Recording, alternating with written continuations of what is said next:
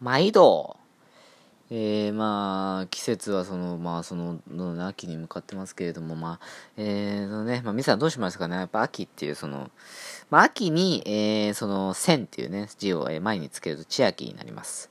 えー、まあ、それにちなんでその話をしていきたいと思うんですけども、えー、まあ、千秋といえば、えー、まあ、一文字目が千、で、最後に木で終わる。で、その地で始まって木で終わる言葉は、実は千秋しかないんですよね。で、そういった意味で、え、唯一無二の存在という意味が込められたのが、あの、かの有名な、えー、千秋さんですね、タレントの。えー、まあ、その千秋さんっていうのは、まあ、その、それ通りの、その、まあ、唯一無二の存在感を放ってますよね。お見事です。えー、まあ、僕もね、まあ、そういうのに、やっぱりしっかりその、なんていうのまあ、その、乗っていきたいというか、その、やっぱりしっかりその、そういう願掛願掛けっていうのが、そういうのはやっぱ大切だなと思って、えー、まあ、僕もね、ちゃんとそれを願掛けをしました。えー、それが、えー、やっぱりその、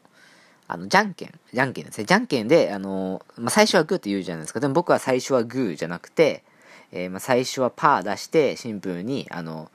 あの、くだらない勝ち方をするっていう感覚なんですけど、えー、それでまあ、あの、大体、えー、1回、1回につき、1回は勝ちますね。いや、それ、あの、100、100回につき100回だな。